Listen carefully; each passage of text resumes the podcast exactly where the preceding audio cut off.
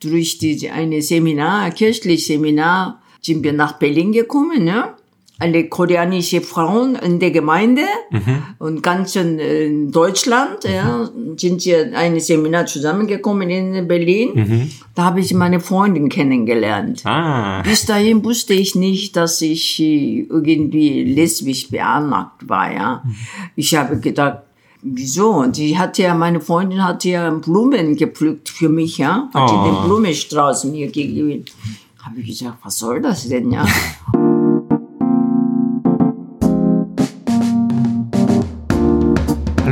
herzlich willkommen zur Folge 2 von Bin ich süß-sauer. Ich bin Songun und treffe mich mit queeren asiatischen Menschen in Deutschland, um über unser Leben und unsere Träume zu reden. We are everywhere oder wir sind überall. Das ist ein wichtiges Slogan aus der queeren Bewegung in den englischsprachigen Ländern. Dieses Slogan besagt, auch wenn ihr keinen queeren Menschen persönlich kennt, denkt daran, dass es in eurer Umgebung bestimmt eine queere Person gibt, die sich aber noch nicht als solche zeigen. Also signalisiert im Alltag, dass ihr queeren Menschen als gleichberechtigte Personen seht. Es ist ungemein schwierig, sich selbst als eine queere Person zu outen, wenn die Gesellschaft die heterosexuelle Lebensweise für eine Art Werkeinstellung hält. Deshalb gucken die meisten von uns immer ganz genau hin, ob ich bei dieser Person über mein Queersein sprechen möchte und wenn ja, wenn das passieren soll. Zumindest bei den ersten paar Coming Out gilt diese Vorsicht. Denn wir haben leider immer noch mit Widerwillen und sogar Diskriminierungen gegen uns zu rechnen. Uns nicht zu zeigen ist eins der wichtigsten Überlebenstaktik, die wir als queeren Menschen in dieser heteronormativen Welt entwickelt haben. Allerdings hat diese Taktik auch Nebenwirkungen nämlich dass wir voneinander isoliert bleiben. Die Isolation wirkt auch generationenübergreifend. Wie können sich die nächsten Generationen der queeren Asiatinnen zum Beispiel sich trauen, wenn ihnen keine Historie und keine Beispiele bekannt sind? Unser Gast heute ist eine seltene Ausnahme für die koreanische lesbische Frauen in Deutschland und Südkorea. Sie ist bereits in den 1970er Jahren nach Deutschland gekommen und erzählt ihre Lebensgeschichte als lesbische Frau offen in koreanischen Medien. Hallo, Frau Kim. Hallo. Schön, dass Sie heute die Zeit gefunden haben und dass ich bei Ihnen zu Hause sein darf. Gerne geschehen. Dankeschön. Also Sie sind schon ein bekannter Name unter koreanischen queeren Menschen in Korea, aber unsere deutschsprachige Hörer und Hörerinnen äh, wissen noch nicht von Ihnen. Können Sie sich kurz vorstellen? Ja, mein Name ist Insung Kim. Ich bin 1972 nach Deutschland gekommen und damals hatte meine Mutter mich eingeladen, nach Deutschland zu kommen. Und dann habe ich so verschiedenes hier gelernt. Ich habe ja Krankenschwester gelernt, als Krankenschwester gearbeitet und ich habe ja auch hier äh, Abitur gemacht und habe ich hier Theologie studiert und ich habe ja auch Hospiz, Interkulturell Hospiz gegründet. Und in, in dieser Zeit vorher habe ich auch, war ich auch verheiratet mit einem Koreaner und bin ich auch geschieden. also ein bisschen komplizierter Lebensweg. Und zurzeit lebe ich mit meiner Partnerin und zusammen in Berlin. Sie haben schon eine ganz schöne Menge, ja, Lebensgeschichte zu erzählen. Mhm. Wenn ich so anfangen darf, ich möchte gerne über den Anfang Ihrer Zeit in Deutschland hören, weil ich komme aus Korea auch 2010 und ich war immer neugierig über die, die vor mir in Deutschland waren. Mhm. Haben Sie Erinnerungen daran, an dem Tag oder an dem Moment, als Sie davon erfahren hatten, dass Sie nach Deutschland kommen könnten? Also das äh, als meine Mutter mich äh, eingeladen hatten, nach Deutschland zu kommen. Meine Mutter ist ja viel früher nach Deutschland gekommen. Mhm. Und dann habe ich den so gedacht, das ist eine Chance für mich. Mhm. Wenn ich in Korea geblieben wäre, ich weiß nicht, wo ich dann sein könnte in Korea war überhaupt keine, keine Ort, wo ich mich weiterhin entwickeln könnte. Mhm. Und meine Familiengeschichte ist ziemlich kompliziert. Mhm. Deswegen, das war eine Chance für mich. So mit Hoffnung und viele ähm, Fantasie bin ich nach Deutschland gekommen. Und aber als ich hier kam, war ich denn total verloren. Die Ordensschwester, die Orden haben mich eingeladen im Krankenhaus, ja. Und äh, die, die konnten überhaupt kein Wort Englisch sprechen. Ich äh, sprach kein Wort Deutsch. Oh. Und wir haben nun Hände und Füße ja, äh, kommuniziert. Und das war auch ätzend. Ich habe gedacht, hier kann ich ja nicht leben. Ja? Und kein koreanisches Essen. Ich war einzige Koreanerin in, im Krankenhaus. Aha. Und das war schrecklich. Wo war es, also wo war das Krankenhaus? In Bonn. Ah, Ja, ich bin in Bonn, in St. Johannes Hospital gekommen und dass äh, die alle Krankenschwestern, die Oberin waren eine äh, Ordensschwester und die waren sehr nett. Die haben wirklich alles getan, also mich so äh, irgendwie zu helfen, aber trotzdem war ich dann total unglücklich. Und Sprache musste ich lernen und kein bisschen koreanisches Essen. Ich musste immer komisches Essen dran gewöhnen. Und das war ja wirklich ganz schrecklich. Und die Einsamkeit, ja, das Ja. war ja eine schreckliche Zeit gewesen. was war das erste Essen, das Sie gegessen hatten in Deutschland? Sie haben irgendwas so wie Mischmasche ge- gekocht, Gemüse und dann äh, noch irgendwas, bisschen Fleisch dabei. Und dann morgens äh, bekam ich den Kaffee und Brötchen, ja. Und habe gesagt, nein, wie kann man sowas essen? Also ich habe auch an meinen ersten Tagen habe ich zu Frühstück wie gewöhnt in Deutschland, in Korea. ähm, Ich habe Reis gekocht und Oh. Fischsuppe gekocht, also in meiner WG damals. Und meine deutschen Mitbewohnerinnen waren sehr erstaunt. So, was machst du so früh am Morgen? Ich mache Frühstück. ah, Also ich, da war äh, niemand, ja, aber keine Koreaner und ich war einzige und dann ich wusste überhaupt nicht, wo koreanisches Lebensmittel kaufen könnte. Ja. Die Ordensschwester wusste natürlich nicht ja. und dann deswegen war für mich irgendwie ganz schwierige Zeit gewesen. Und wie lange war das dann so? Also haben Sie dann nach und nach dann Deutsch gelernt und auch die koreanischen Menschen dann gefunden in Bonn? Einzige, was ich äh, machen müsste, ist, dass es schnell wie möglich deutsche Sprache lernen. Deswegen war ich sehr fleißig. Nein, als 22-jährige junge Frau, und dann lernt man schneller als jetzt, ja. Und dann habe ich ja wirklich, wirklich mal sehr äh, schnelle Tempo äh, deutsche Sprache gelernt und dann überall hab, bin ich, war ich unterwegs, ja. Und auch Diskothek gegangen und dann überall mal gesucht, wo die Menschen leben, wo Koreaner treffen konnte und auch Kirche und so. Und dadurch habe ich ein bisschen mehr Kontakt bekommen. Und dann ging das wieder. Ja. Mhm. Sie haben dann Ihre koreanische Freunde, Freundinnen dann in Kirche kennengelernt. Ja, ja, also Bekannte. Und aber trotzdem, nach dreieinhalb Jahre bin ich wieder nach Korea gekommen. Ah, Ja, ich, ich habe gesagt, nein, ich kann hier nicht weiterleben. Ich möchte wieder nach Korea. Und war ja meine Mutter sehr böse. Ja, Meine Mutter hat mich eingeladen. Mein Stiefvater hat in UNO gearbeitet. Deswegen, der war Deutscher, aber der hat ja UNO gearbeitet. Deswegen, sie waren immer unterwegs. Meine Mutter ist der ganzen, äh, ganzen Welt unterwegs gewesen.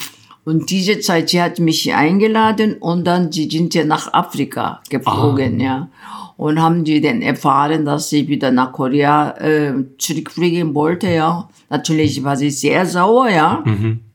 Aber gesagt, also ich habe dich eingeladen, ich habe dein Ticket bezahlt, Rückflug musst du selber bezahlen, hat sie gesagt. Oh.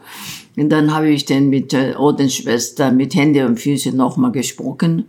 Und dann habe ich ein bisschen noch zusätzlich gearbeitet. Und auch im Restaurant habe ich die Kellnerin gearbeitet. und noch nebenbei als Ja, Krankenschwester. ja, ja. Oh, Und dann musste ich dann irgendwie Ticket zusammen, ne? ähm, Geld zusammen äh, sammeln. Und dann habe ich den Ticket gekauft. Nach dreieinhalb Jahren bin ich wirklich tatsächlich in Korea gewesen. Ah. Zurück. Aber da habe ich dann erst einmal gemerkt, wie ich mich geändert habe. Wie konkret? Ja, ich konnte nicht mehr in Korea leben. Warum? Ja, ich habe, ich habe dann gemerkt, hier hast du niemand, du hast keine Familie. Aha. Und was willst du hier machen? Und du musst, du hast nicht studiert, ja? Und wer will denn dann, wenn du auch studieren möchtest, wer, wer soll denn dein Studium bezahlen? Hier ist niemand. Und es ist ganz äh, plötzlich diese Nüchternheit, ja. Habe ich gesagt, dann muss ich wieder nach Deutschland zurück. Aha. Und dann bin ich nach Deutschland zurückgekommen. Wie lange waren Sie dann ähm, in Korea da? Mitte So 70er Jahre? ungefähr sechs Monate. Sechs Monate. Also ich habe diese wieder Rückflug wieder offen lassen, ja. Mhm. Ob das äh, Instinkt war, weiß ich nicht. Falls, ja? Mhm. also dort tatsächlich, dann habe ich den ein bisschen unsere alte Familie, ja, Familie von meinem Vater, Mhm. und habe ich den, die Familie versucht und habe ich ein bisschen unterstützt, ja, ein paar Monate und habe gedacht, nein, ich muss zurück nach Deutschland. Dann bin ich gekommen und dann bin ich zur Schulschwester gegangen. Jetzt möchte ich Krankenschwester lernen. ah. Bis dahin war ja als Helferin so ungefähr gearbeitet. Und so habe ich dann meine Ausbildung gemacht. Ja. Das heißt, mit der zweiten Reise nach Deutschland Ja, ja. waren Sie entschlossen, hier zu Entschlossen, sein. hier zu bleiben. Ah. Ja. Und das war für mich sehr wichtig. Das war meine Entscheidung. Ja. Nie, niemand hat gezwungen. Also auch natürlich äh, gezwungenermaßen hat ja meine Mutter hier mich eingeladen und sollte Krankenschwester lernen. Aber ich wollte, äh, innerlich habe ich nicht zugesagt. Ja? Und das, äh, diese Zusage habe ich dann zweite Mal gegeben und so habe ich dann Ausbildung gemacht. Und dann haben Sie dann zeitlang als Krankenschwester gearbeitet Mhm. in Bonn. habe ich den äh, Krankenschwester gearbeitet. Aber ich habe immer so, so Gefühl gehabt, ich muss weiter lernen. Also natürlich, ich habe gerne Krankenschwester gearbeitet, aber das war nicht alles. Ich habe gesagt, nein, natürlich, ist ein schöner Beruf, aber ich will nicht als Krankenschwester äh, lebenslang machen. Ne? Das ist irgendwie innere so Aufwand gewesen. Und dann hatte eine, durch jemand, äh, Bekannte, dann die Einsamkeit hat mich den, in den koreanische Gemeinde gesucht. Ja? Koreanische Gemeinde, dann ist mit Koreaner bisschen kontaktiert. Und da hat jemand gesagt, du bist noch so jung, gut, du kannst heiraten und da ist auch ein netter Mann, kannst du mal kennenlernen. Habe ich gesagt, warum nicht, ja? Und dann war ein Mann, der war schon verheiratet mit einem Deutscher, aber der ist geschieden. Und der ist als Bergmann gekommen, aber der hat hier studiert. Und der ist Steiger geworden, ja. Das ist ein bisschen höhere Position im äh, Bergbau. Und der hat ja gute Einkommen. Und ja, der wollte noch mal heiraten. Der hat einen Sohn von der ersten Ehe. Und dann habe ich ihn kennengelernt, ja, und habe gesagt, ja, sehr nette, vernünftige Mann, wieso nicht, ja. Dann habe ich äh, ihn geheiratet, aber Voraussetzung habe ich gesagt, nur äh, wenn ich heirate, möchte ich studieren und äh, ob der bereit ist zu unterstützen. Er hatte gesagt, ja. Ja. Aber für Studium brauchte ich den entweder ähm, Nachweise, dass ich zwei Jahre lang in Korea studiert habe, Aha. oder Abitur, deutsche Abitur. Das heißt, mein koreanisches Abitur ist zu kurz, hier zu studieren. Da muss ich schon Studium zwei Jahre irgendwas gemacht haben. Habe gesagt, da muss ich ein Abitur nachmachen. Deswegen habe ich den durch, ich bin Abendgymnasium gegangen, habe ich ein Abitur nachgemacht und dann habe ich in Bochum Uni ein Theologiestudium angefangen. Das erzählen Sie alles so mit so Leichtigkeit, aber es war bestimmt so ein Durchboxen, stelle ich mich ja nicht Mhm. vor. Also wie lange haben Sie dann insgesamt gebraucht, für Abitur nachzuholen? Dreieinhalb Jahre. Wow. Und dann das haben Sie dann neben, neben Ihrer Arbeit Mhm. Ja, noch ja, gemacht. ja. Wow. Ja, und dann habe ich den Studium angefangen Und dann war ja bis dahin ganz gut und dann zwischen war auch diese, ähm, ein Sohn von meinem Ex-Mann, der ist auch zu uns gekommen. Mhm. Ich habe ja ganz gut verstanden mit ihm. Ähm, der hatte, mein Ex-Mann ist ja eine traditionelle Koreaner. Das sehr, sehr konservativ. Mhm. Ne? Wenn er was sagt, ja, zu Hause, die Kinder müssen alle gehorchen. Ne? Mhm. Keine Widerrede. So ist er gewöhnt, ja. Aber sein Sohn ist ja, Mutter ist ja Deutscher. Und der ist auch hier auch geboren und der, der, der ist anders, ja. Und der liebt ja wie Panka, ja. So hier Ohrringe und, und das hat ihn so gestört. Und der hat gesagt, das ist nicht mein Sohn, ich möchte ihm nicht mit ihm zusammenleben. Oh. Und dann war ja ein Kampf, ja, habe ich gesagt, nein, das, der braucht seine Zeit, muss er lassen, ja. Aber trotzdem, unsere Ehe ging nicht gut, ja. Und, und diese Zeit danach ist, äh, habe ich durch die, eine Seminar, kirchliches Seminar, sind wir nach Berlin gekommen, ja. Alle koreanische Frauen in der Gemeinde und ganz in, Deutschland, ja, sind wir ein Seminar zusammengekommen in Berlin. Da habe ich meine Freundin kennengelernt. Ah. Bis dahin wusste ich nicht, dass ich äh, irgendwie lesbisch beanlagt war, ja. Ich habe gedacht, wieso? Und sie hat ja, meine Freundin hat ja Blumen gepflückt für mich, ja. Hat Oh. den Blumenstrauß mir gegeben. Habe ich gesagt, was soll das denn, ja? Und dann äh, danach bin ich dann wieder zurückgekommen nach äh, zu Hause und dann habe ich so meinem Ex-Mann erzählt, ja, dass äh, eine Frau mir so einen Blumenstrauß gegeben hat und der hat ganz komisch reagiert. Er gesagt, Du darfst nicht nochmal die Frau treffen, ja? Aha, der hat was geahnt. Ja, hat er gesagt. Der hat ja irgendwie geahnt. Ja. ja. ja. Und dann doch tatsächlich, dann habe ich dann, dann bin ich dann, sind wir nochmal dieses Seminar gehabt, ja. Und dann bin ich verliebt, ja. Und dadurch ist ja eine Scheidung gekommen. Wann war das ungefähr? 80er Jahre. In den 80er Jahren ah, gab es dann dieses Seminar und da Mhm. Ja, haben Sie ja. Mhm. Ihre jetzige Freundin kennengelernt. Ja. Und dann bin ich dann öfter nach Berlin gekommen, ja. Und dann äh, natürlich dann, meine Mutter ist dann aus Afrika gekommen, die zum Schluss, als mein Stiefvater in Studente ging, ähm, der hat ja immer in Genf äh, gearbeitet, ja, weil das ja von UNO äh, immer in anderen Länder unterwegs war. Und der wollte in den Schwarzwald äh, leben. Und dann sind wir da äh, dann angekommen und natürlich hat er hat sie auch mitbekommen, dass ich eine ähm, Frau kennengelernt habe und dann mit äh, meinem Mann wollte ich mich scheiden lassen und das war ja eine, ein Schock für meine Mutter. Und die hat gesagt, das gibt's nicht. So eine kranke, kranke Tochter habe ich, ja. Hat sie gesagt. Und dann habe ich gesagt, okay, was du sagst, also ich bin entschlossen, also tschüss, ich kann nicht mehr leben mit ihm.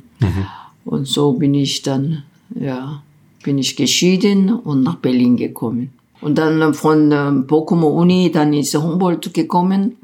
Und dann damals äh, war ja erstmal kirchliche Hochschule.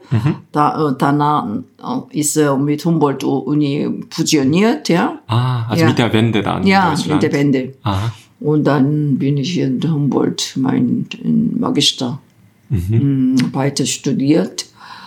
Und war eigentlich sehr schöne Zeit. Was war das schön damals? Nach Berlin. Berlin ist äh, groß. Und das war ja die Wendezeit, ja. Ich habe alles mitbekommen.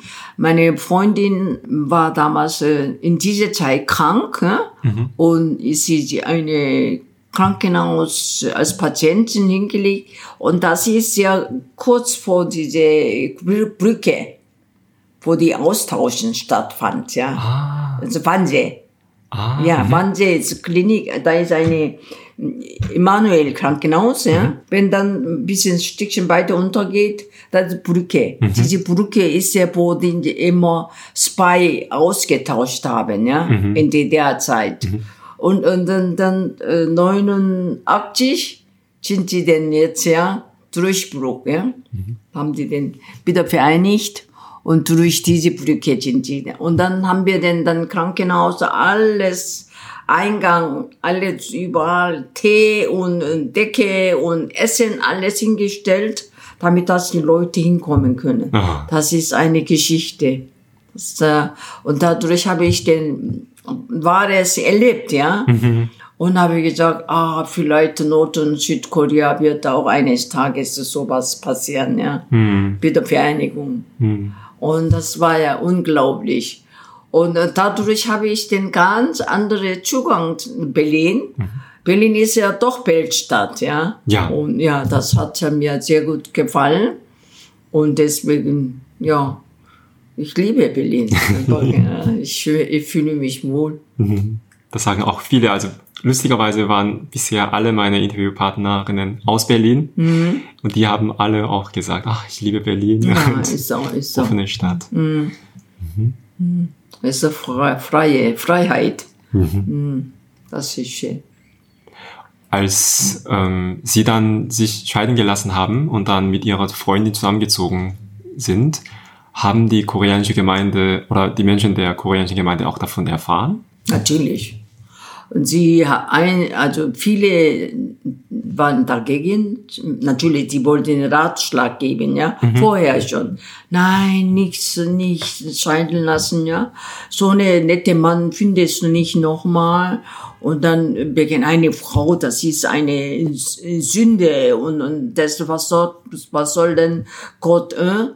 Also äh, von dir äh, haben und, mhm. und das du, du darfst nicht als Christian gesagt äh, wer hat das gesagt ja gute Frage ja ja das ist mein Leben ja und wenn wenn du tatsächlich Strafe bekommen sollte ja, dann, das ist eine Sache von Gott und mir selber, ja. Also, ihr habt da nichts zu sagen, ja. Also, Klare Ansage. Ja, ja, ja, ja. Und natürlich, die ganze Gemeinde waren dagegen. Aha. Mhm. Aber das hat, das hat sie nein, nicht nein, gejuckt. Nein, nein. Also ich bin, also durch meine Biografie, also meine Werdegang, ich bin immer so geblieben. Ich war immer so. Wenn ich sage, ich will das, dann ist egal, ob das Ich mag das, ja. Also das ist, äh, das ist meine Entscheidung. Das ist das Wichtigste. Ihr habt nichts da einzumischen. Wenn ich Hilfe brauche, sage ich schon. Frage ich, ja. Wenn ich nicht frage, lasst mich, ja, ne? Und das ist so bis heute. Und das ist ja, ist mein Recht, ja. Und mhm. ich finde das, also ich finde das unglaublich spannend, weil also ich als Koreaner auch weiß, dass viele koreanische Menschen einfach in der kirchlichen Gemeinde treffen. Und ich sehne mir manchmal auch nach Kontakte zu anderen koreanischen Menschen. Mhm. Aber eben deswegen, also weil ich schwuler Mann bin mhm. und weil ich auch einige Geschichten gehört habe, mhm. was dann in koreanischen Kirche so gepredigt wird oder mhm. wie die Menschen darauf reagieren, mhm. habe ich Angst davor mhm. tatsächlich. Also ja, dass ich dann ähm, ausgeschlossen werde oder dass ich dann ja, dass ich nicht akzeptiert mm, werde. Außenseiter wird. Ja. Genau. Mm, und isoliert, ja. Genau. Mm. Und deshalb denke ich mir, also ich bin auch nicht religiös, vielleicht das ist auch eine andere, Fra andere Frage. Aber viele gehen auch zur koreanischen Gemeinde, auch wenn sie nicht religiös sind, eben weil das einfach koreanisches Community halt mm. ist. Und deshalb finde ich das unglaublich spannend, dass sie zum einen sagen, nö, mache ich also nicht nach eurem Rat, das ist mein Leben, ich mache, mhm. wie es mir passt. Mhm. Zum einen das, aber zugleich sind sie dann doch oder mit koreanischen Gemeinde in Kontakt geblieben, mhm. oder? Mhm. Wie funktioniert ja, das? Also ich gehe regelmäßig natürlich äh, die koreanische Gemeinde mhm. und äh, ob ich äh, richtig Glauben habe oder nicht, das weiß nur lieber Gott. Ja? Mhm die Mitmenschen, ob die jetzt äh, Kirchenältester ist oder Pastor ist oder was auch immer, ja. Mhm. Und das ist ja, das können wir nicht menschliche ermessen, messen. Das ist, äh, das, das, das, diese Recht haben wir nicht, ja. Deswegen ist egal. Diese Glauben ist das zwischen Gott und mir. Also nur wir haben beide zu besprechen. Also nicht, dass die Kirche, es gibt ja dann Changno, Chipsa, Gwonsa, mhm. haben wir auch eine koreanische Gemeinde hier. Die, die, die denken, ich habe, weil ich Changno bin, ja, Kirchenälteste, mhm. habe ich ein besseres Glauben. Ja, kann sie auch glauben, ja, aber nicht andere Leute zwingen. Mhm. Ne? Und das ist natürlich, äh, hat jemand, eine Kirche, äh, Kirchenälteste älteste Frau hat mir gesagt, ja, weil du Diakonisse bist, heißt das nicht, dass, äh, dass du besseres Glauben hast, ja. Habe ich gesagt, ich habe nie behauptet, ja. Und Glaubenssache äh, ist das nur Gott, äh, zwischen Gott und mir, ja. Sie, sie haben auch nicht dazu ein. Ja, genau, das ist keine so ja, Schulnote. Ja. Man kann das nicht abgleichen, vergleichen. Das ist, ja, aber das war kein Koreanisch. Und deswegen, ich gehe, wenn ich in die Kirche gehe, ich möchte nur Gott begegnen, mehr nicht, ja. Wenn die Menschen mich nicht mag, ist es seine Sache, ja. Jeder hat Recht, eigenes Leben zu gestalten. Ob das anderen Leute passt oder nicht, das ist äh, nicht Wichtigste. Ob ich dann wirklich, wenn ich irgendwas Schlechtes gemacht habe, dann rede ich mit Gott. Mhm. Also wenn Gott glaubt. Und wenn jemand äh, Buddha glaubt, redet mit Buddha, ja. Mhm. Und es gibt ja verschiedene Religionen. Und deswegen, man soll nicht andere Leute verurteilen. Mhm. Nur wie gehe ich denn? Ob ich glücklich bin, ja. Ob ich Recht habe. Und das muss man mit sich ausmachen, ja. Mit Gott. Wenn Gott glaubt, da gibt es auch Leute, die Gott überhaupt nicht glaubt, ja. Da muss er auch mit selber fertig werden, ja. Den, den denke ich. Und die koreanische Gemeinde ist ja älteste Gemeinde, das ist ungefähr jetzt mehr, länger als 50 Jahre. In Berlin. In Berlin. Mhm. Und dann ist natürlich auch viele Pastor zwischen gewechselt. Und die Leute, die als junge Frau gekommen sind, sind jetzt ja auch alte Frauen, ja. Mhm. 70, 80. Und die natürlich, es, inzwischen gibt es auch lesbische Frauen. Mhm. Ob das jetzt Schule war, gab's, das weiß ich auch nicht genau. Der, weil das Männer immer Minderzahl sind, ja, bei ah, uns. Ja, ja, mhm. die Frauen mehr. Mhm. Aber die, ich weiß, dass es immer lesbische Frauen gegeben hat, ja. Mhm.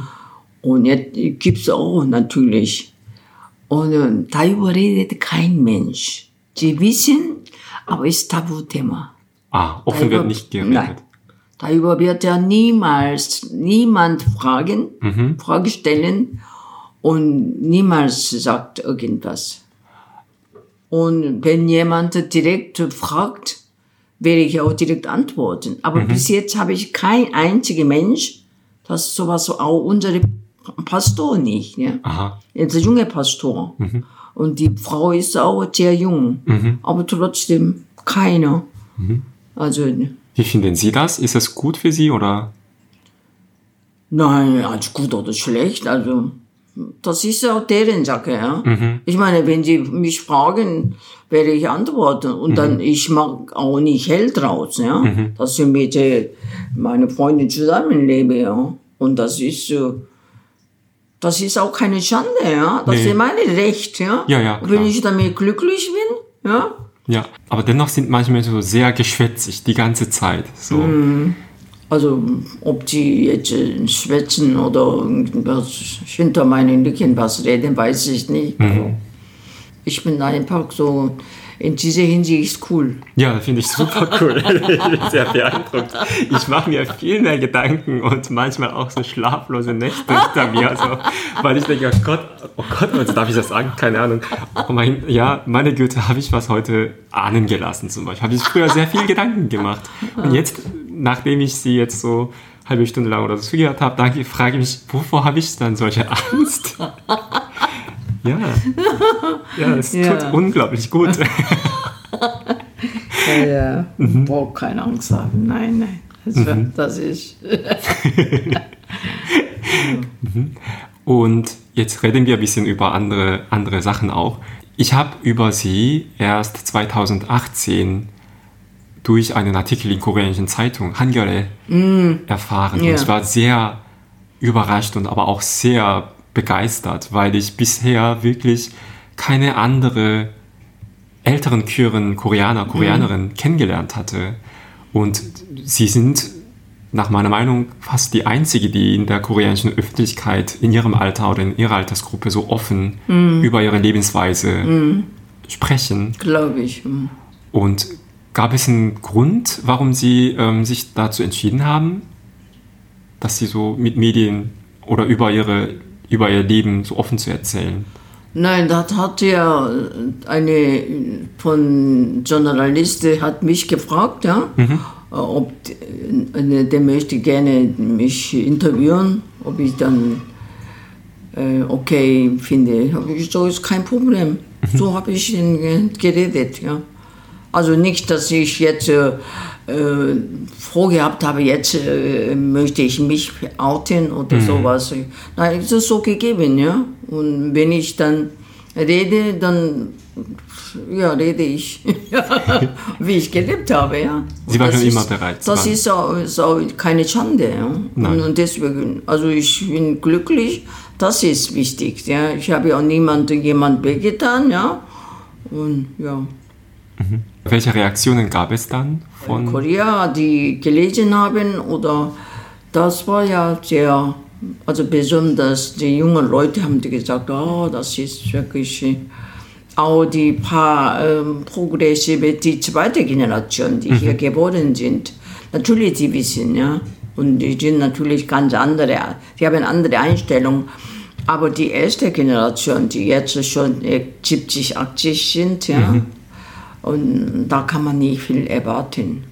Die sind ja so äh, anerzogen worden. Die haben auch in Deutschland nie vieles äh, noch äh, sich verändert. Sie sind als alte traditionelle Koreaner, Koreanerinnen geblieben und äh, es ist deren äh, Horizont. Ja. Das, das kann ich auch nicht machen. Das ist anders. Ja. Hm. Vielleicht denken die auch, die ist ein bisschen verrückt. Ja. Ich bin gerne verrückt. Ich meine, das denke ich ja von den anderen auch. Also, oh, sind sie verrückt, Ja. über mich so zu reden, hallo? Ich bin ein bisschen verrückt. Na Ja. und? Na und, ist ja auch gut so. Ich meine, Ja. aber dann waren sie da auch 2019 einmal in Seoul wieder. Ähm, kommt, gehen Sie oft nach Seoul oder nach Korea zurück? Ja. Da haben die den, mich eingeladen, Wer? eine Kia-Gruppe. Aha. Die Frau war auch hier und da haben die den große Veranstaltung, ja. Mhm. Und auch Filmfestival, ja, Incheon war ich auch. Und ja, und dann haben die den große, so ein Chukje, ja. Kür-Festival. Kür-Festival, ja. ja. haben die den eingeladen. Ja, dann bin ich dann natürlich auch alles erzählt. und dann habe ich auch gemerkt, dass in Korea nicht so frei reden können. Ja. Wenn die dort leben, dann haben die ständig dann irgendjemand Kritik oder sowas. Ja. Oder direkt schimpfen machen die auch. Und das ist natürlich, wenn jemand ständig in Korea leben wird, dann ist ja Hölle. Mhm. Und äh, so ein Tourist wie ich, ja, und deswegen das überall habe ich bisschen erzählt. Ja. Und äh, dadurch ist er noch bekannter geworden. Ja, sind wirklich, ähm, ja, wirklich Ja. ein, ja, fast, äh, also semi-promi, also in Korea, wirklich. Ähm, sie waren, ich habe auch einen Artikel gelesen und dort stand, sie haben auch an dem Queer Parade, Parade in Seoul teilgenommen. Das finde ich unglaublich spannend, weil ich bisher nur an der, an, an CSD in Köln teilgenommen hatte, quasi als nur Zuschauer, aber selbst noch nie mitgelaufen bin oder auch auch nicht in Seoul das erlebt habe. Und können Sie ein bisschen davon erzählen, wie war es dann in Seoul, der Queer Parade? Also hier ist ja dann die lesbischen, schwulen Leute. Und hier ist dann von Kirche Direkt gegenüber. direkt gegenüber. Dazwischen waren Polizisten. Aha. Also nicht, dass sie Angst haben, weil die Angst haben, dann kann ja was äh, noch äh, Gewalt äh, dann passieren und deswegen inzwischen äh, Polizisten. Und natürlich Kirche haben dann überall Kreuz, ja. Aha. Und dann haben die gesagt, das ist äh, Sünde und, und ganze Zeit haben die dann in, in diese Seite geschimpft, ja. Mhm. Und habe ich gesagt, gedacht, äh, was mag ich denn jetzt, ja? Und dann habe ich dann eine äh, mit äh, Regenbogenfarbe habe ich eine Schale, ja, mhm. Schale habe ich ein Kreuz gemacht, ja, und dann habe ich den dann geschrieben, Gott liebt alle. auf Koreanisch? Wie heißt 하나, das auf Koreanisch? 하나님은 모든 사람을 사랑하신다. Ah. Auf ihre Schale. und dann neben, neben dann Kreuz, ja, Kreuz. Und dann neben der Polizisten bin ich immer gegangen und dann einmal gezahlt. und dann, ja, wollte ich ihnen zeigen, dass die Kirche nicht gegen diese Leute sind, ja. Mhm. Am wichtigsten ist, wie sie lieben. Ja. Ist, ist, ob das männlich oder weiblich oder was auch immer das ist nicht äh, mhm. Wichtigste. Wichtigste ist, äh, wer wirklich intensiv jemand ernsthaft lieben hm, kann. Und dann haben die mich geguckt. ah, das war aber schön. Und das kann ja, wenn jemand inland lebt, mhm. können sowas nicht, ja. Aber von, ja.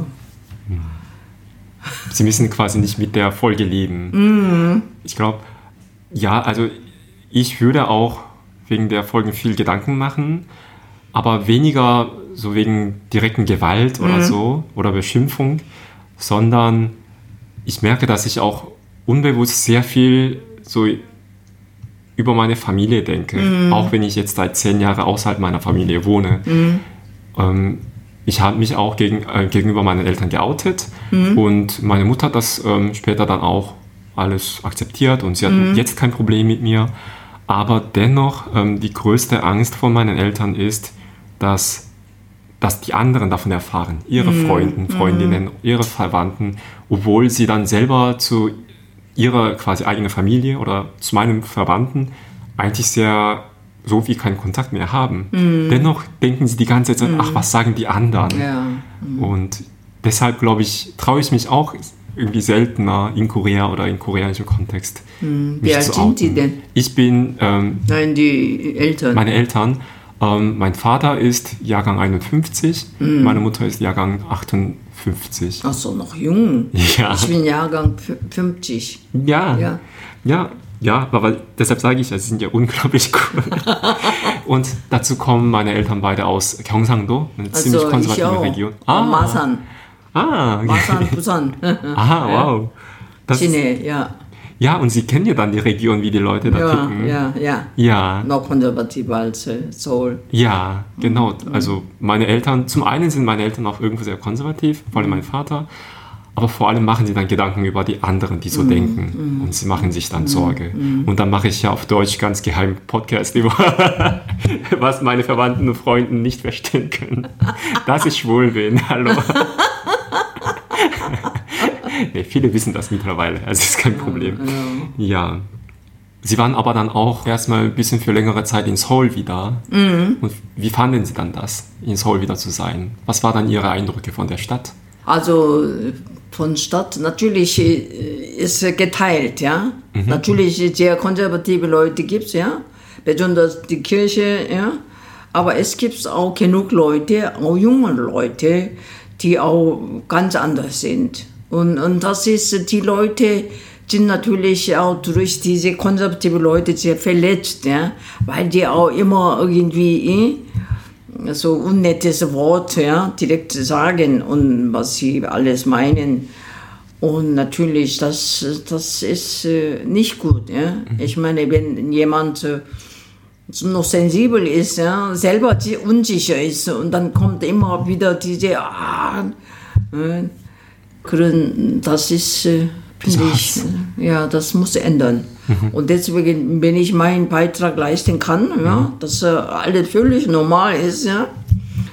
Und, und das, diese Stimme muss noch mehr werden, mhm. denke ich. Also. Und, und auch selber, ich habe auch gesagt, die jungen Leute, man muss auch Mut nehmen. Mhm. Man muss äh, immer denken, was ich tue, ist äh, richtig. Ich liebe jemand, ja. Auch wenn das jetzt äh, meine Geschlecht ist, ja. Na und? Ja? Das immer sicherstellen. Und dann habe ich gesagt, das ist völlig okay. Hananim, ja, liebe Gott äh, liebt alle, ja. Und deshalb, wer weiß, also, ob das Jesus auch, hm, mal, ne? ja, das ja, eben. Und man muss, man darf nicht irgendjemand sagen, kategorisch, ja, das ist richtig, das ist richtig, das ist, nein. Hm. Ja. Ich glaube, das wird, also ich bin nicht religiös, aber für diejenigen, die in der Kirche sind und wegen ihrer Sexualität oder Identität viel Gedanken machen, das wird mm. unglaublich gut tun. Mm. Mm. Ja. Hm. Bevor sie mit ihrer Lebensgeschichte als lesbische Frau bekannt wurden, waren sie auch in Korea schon mal in Medien als die Initiatorin von Dongheng und mm, später Dong, Dongbanja. Dongbanja. Ja, können Sie ein bisschen von diesem Projekt erzählen? Was ist Dong, Dongbanja und warum haben Sie das angefangen? Dong, Dongheng, mhm. habe ich Dongheng jetzt mitgehen, ja. Dongheng habe ich den ähm, 2005 angefangen durch meine Initiative, weil ich dann äh, damals gesehen habe, die Menschen, die äh, Krankenschwester Bergmänner hier gekommen sind, mhm. sie wollten erstmal nur drei Jahre bleiben, aber nach, vor drei Jahren ist es 30 Jahre geworden und viele sind auch inzwischen auch gestorben und durch diese Bergbauarbeit, das ist irgendwie Unfall oder was auch immer. Und viele, die noch da waren, die werden auch älter. Mhm. Und wenn die jetzt sterben, wer kümmert das dann, ja? Mhm. Und natürlich, die haben Geme wenn die in die Kirche gehen, haben die Gemeindeleute, aber diese Hospizarbeit, das wussten die nicht, ja? Die haben auch alle gedacht, sie gehen zurück nach Korea. Mhm. Aber in der Realität ist anders geworden. Und auch nicht nur Koreaner, sondern auch an, alle andere kleine Gruppe. Mhm. Die Migrantengruppe muss man auch in Hospiz auch begleiten. Und das ist meine Idee gewesen. Und dann damals lebte meine Mutter, sie hat auch ihren Beitrag geleistet, was wir denn was ich als Lebensversicherung äh, da gespart habe. All diese Geld habe ich dann äh, Dongheng Aufbau, dann ist Dongheng 2005 Interkulturell Hospiz entstanden. Mhm. Und dann habe ich den äh, vier Jahre geführt, ja.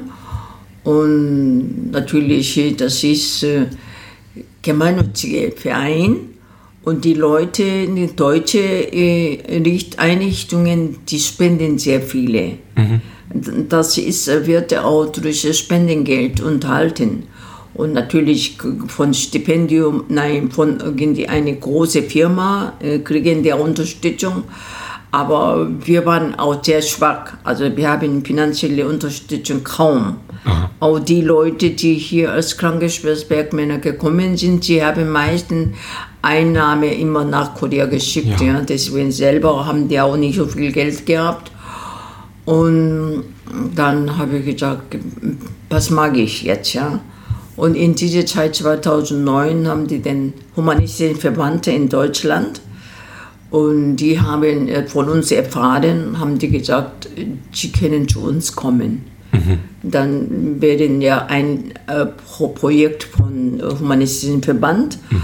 und ganzen äh, Unterstützung, ganzen äh, finanzielle Sache können wir den erledigen das war ja eine äh, wirklich ein Segen gewesen. Ja. Große Erleichterung. Oh, Gott hat geholfen. Und dann haben wir, haben die auch Büro gegeben. Mhm. Und 2009 sind wir da reingegangen, aber gleichzeitig, als ich dann zugesagt habe, äh, ging mir nicht gut, ja, mhm. gesundheitlich nicht gut.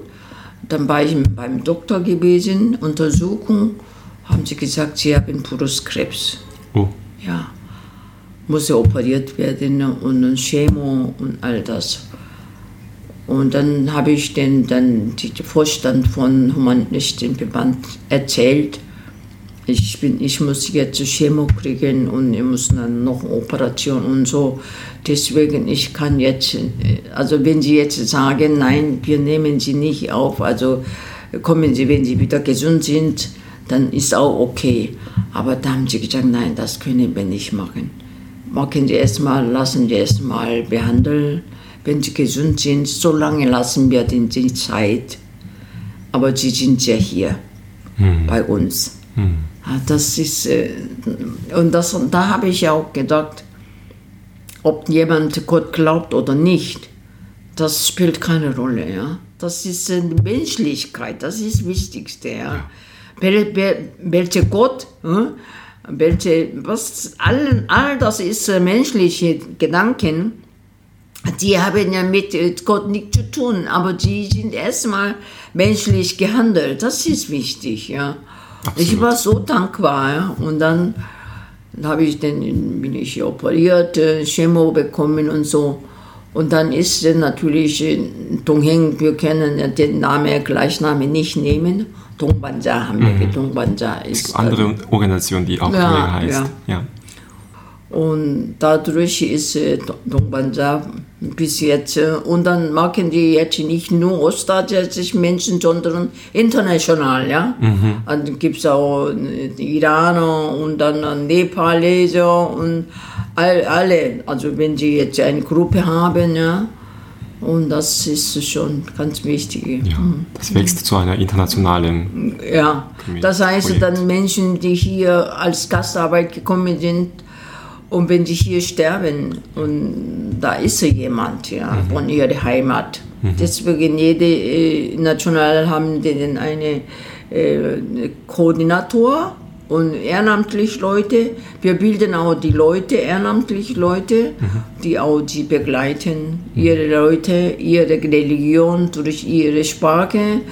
Und, und das ist wichtig. Ja. ja. Das ist eine ja. großartige Arbeit. muss ich sagen. Im Gespräch haben Sie kurz gesagt, dass am wichtigsten wäre, dass, dass man glücklich ist. Mhm. Was ist für Sie am wichtigsten, dass Sie dann im Glück bleiben können? Was, ist, was macht Ihr Glück aus? Mhm. Glück ist, äh, für mich ist äh, nicht, dass jemand mir gibt, mhm. sondern ich liebe mich. Mhm. Also für mich ist das mein Wohlbefinden ist sehr wichtig. Und auch wenn ich krank bin oder Depression habe oder irgendwelche Schwierigkeit habe, ich rede äh, mit mir selber. Und äh, ich so akzeptieren, wie ich bin. Ja? Mhm. Es auch, gibt auch schlechte Zeit, gibt es auch, dass ich jetzt schon nicht bin. Und all das gehört mir. Ja? Und das ist bewusst leben. Wie lange weiß ich man? Ich weiß nicht. Aber dass ich bewusst äh, heute erlebe und wie möglich genau beobachten. Also nicht irgendwie immer was Schönes malen, sondern und wenn ich jetzt heute ist Sonntag, wenn ich nicht in die Kirche gehen möchte, dann gehe ich nicht. Mhm. Nicht, dass ich muss jetzt, nein, das nicht. Ich sage immer, ich muss gar nicht. Mhm. Ich kann, ich will. Und das ist mich glücklich macht. Ich habe immer die Entscheidung, entscheidende Moment, Entscheidung habe ich. Mhm. Entscheiden kann ich, mhm. nicht von jemand einflussen. Ich mag das. Ja. ich bin einfach sehr, ja, angetan, aber auch sehr beeindruckt. Ja, die sind viel cooler als ich, obwohl wirklich cool sein hat mit Alter nichts zu tun. Ich merke das. Ich, ich komme ja selber wie ein Uropa vor. Wie alt sind Sie? Ach, ich bin 34. Ah, naja. 34 und voller Sorge.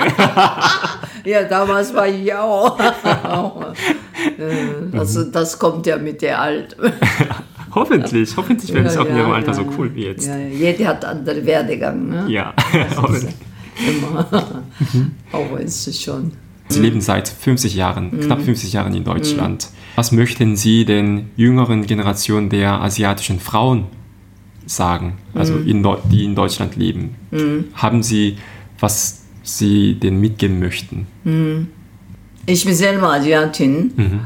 Mit, äh, mit der Zeit bin ich ja natürlich äh, ganz anderer Typ geworden als vorher. Als ich äh, 22 junge Frau, da war ich immer noch unterwegs, ja. Man ist immer unterwegs, denke ich, ja.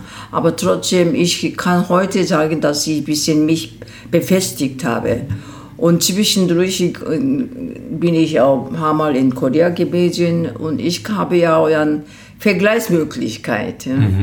Und die Asiatinnen haben natürlich immer, äh, haben wir Hinterkopf, die sind sehr äh, duldsam, sehr brav und, und, und nette Leute. Also besonders äh, ähm, von Frauen vielleicht erwartet. erwarten die, wird erwartet. Aber in Deutschland ist äh, ein Land, also das ich äh, erlebt habe, ist das ein Land, man kann eigene Meinung immer sagen. Nicht äh, aggressiv, sondern immer vernünftig unterhalten, immer Meinung sagen und andere Meinung hören. Deswegen dialogfähig ist das.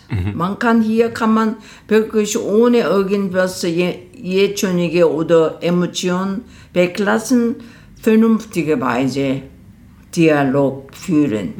Und deswegen, man kann nicht alles unterschlucken, ja, weil ich Frau bin, jetzt muss ich jetzt alles aushalten. Nein, das nicht.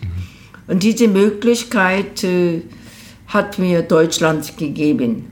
Und das äh, haben die vier andere auch. Die können auch nehmen. Ja? Und deswegen, äh, vieles kann man auch hier lernen. Man kann auch wirklich auch ganz andere aggressive Thema, auch ruhigen Ton, vernünftige Weise auch Dialog führen. Und das äh, soll man auch nutzen. Das soll man auch lernen. Und, dann ist äh, mh, ganz gut für sich selber. Und man kann auch vergleichen, wenn ihre Heimat ist, egal ob Thailand oder Bangladesch oder Vietnam, wenn sie zurückkehren, sie wissen schon einen Unterschied, ja. was das ist jetzt zwischen eigenes Land und Deutschland und wo stehe ich hier. Das merkt man auch und das ist sehr wichtig. Dankeschön. Ich merke, dass ein wichtiges Thema oder eine wichtige Lehre, die ich heute durch das Gespräch bekomme, ist, immer mit mir selbst in Kontakt zu bleiben und auch zu wissen, wo ich stehe. Ja. Also wo bin ich gerade? Ja. Ja. Und wie fühle ich mich? Ja? Bin ich jetzt glücklich oder bin ich unglücklich? Ja? Nicht immer sagen, nein, wird schon, nein, wird nicht. Ja? Deswegen muss ich ernst nehmen. Ja? Warum? Warum bist du gerade traurig? Was möchtest du? Ja? Und das ist. Wenn jemand Tongbanja unterstützen möchte, was kann man tun? Wir bekommen auch immer Spende. Man kann auch Mitglieder werden. Wenn jemand äh, finanziell unterstützen möchte, kann man spenden, dann kriegt man einen Spendenschein. Oder wenn die Zeit hat, jemand äh, ehrenamtliche äh, arbeiten möchte, dann muss er Ausbildung machen. Ja? Und es gibt verschiedene Möglichkeiten. Ihr könnt Tongbanja Geld spenden oder für die ehrenamtliche Arbeit euch ausbilden. Mehr Infos über den interkulturellen Hospizdienst Dongbanja findet ihr unter humanistisch.de-dongbanja. D-O-N-G-B-A-N-J-A.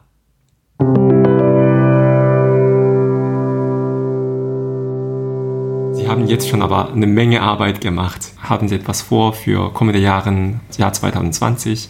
Ich habe äh, ein Buch geschrieben, das ist noch nicht beendet, aber jetzt ist dann äh, nächstes Jahr kommt 2020. 20. Aha.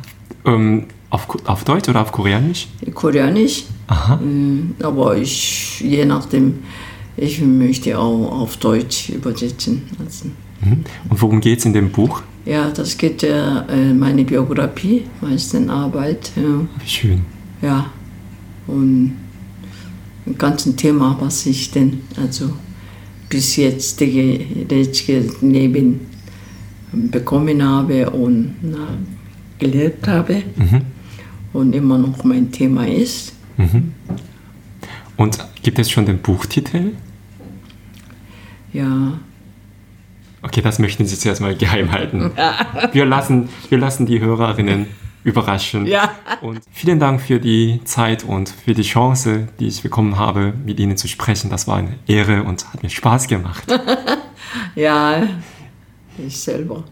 Sehr schön, ja, dass Sie solche Sendungen machen. Das ist auch wirklich interessante Sendung. Das ist auch wichtig. Und weil die selber Migranten sind ja. und das ist auch, hat man andere Einfühlsamkeit, ja. Das ist auch, die Sensibilität ist wichtig immer. Ja.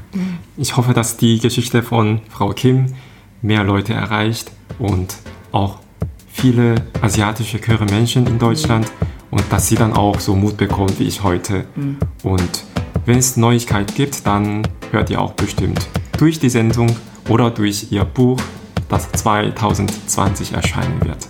Wir hören uns wieder. Ja, vielen Dank auch. Ja, ja dann wiederhören. Tschüss. Tschüss. Nach der ersten Folge habe ich von euch einige Rückmeldungen bekommen und ich freue mich auf jede einzelne Nachricht von euch. Sagt mir einfach kurz Hallo, teilt mir bitte mit, wie ihr den Podcast findet und vielleicht auch, wen ich noch interviewen könnte. Mein Instagram-Account heißt binichsüßsauer.podcast. Die Jungs von Ausgang Podcast haben mich geinterviewt und die Folge ist seit Anfang Januar 2020 online. Wenn ich euch also interessiert, wie ich aufgewachsen bin, was ich so erlebt habe als schwuler asiatischer Mensch in Korea und Deutschland und warum ich diesen Podcast mache, hört mal an. Ausgang Podcast ist auf Spotify, Apple Podcast und weiteren Plattformen zu finden.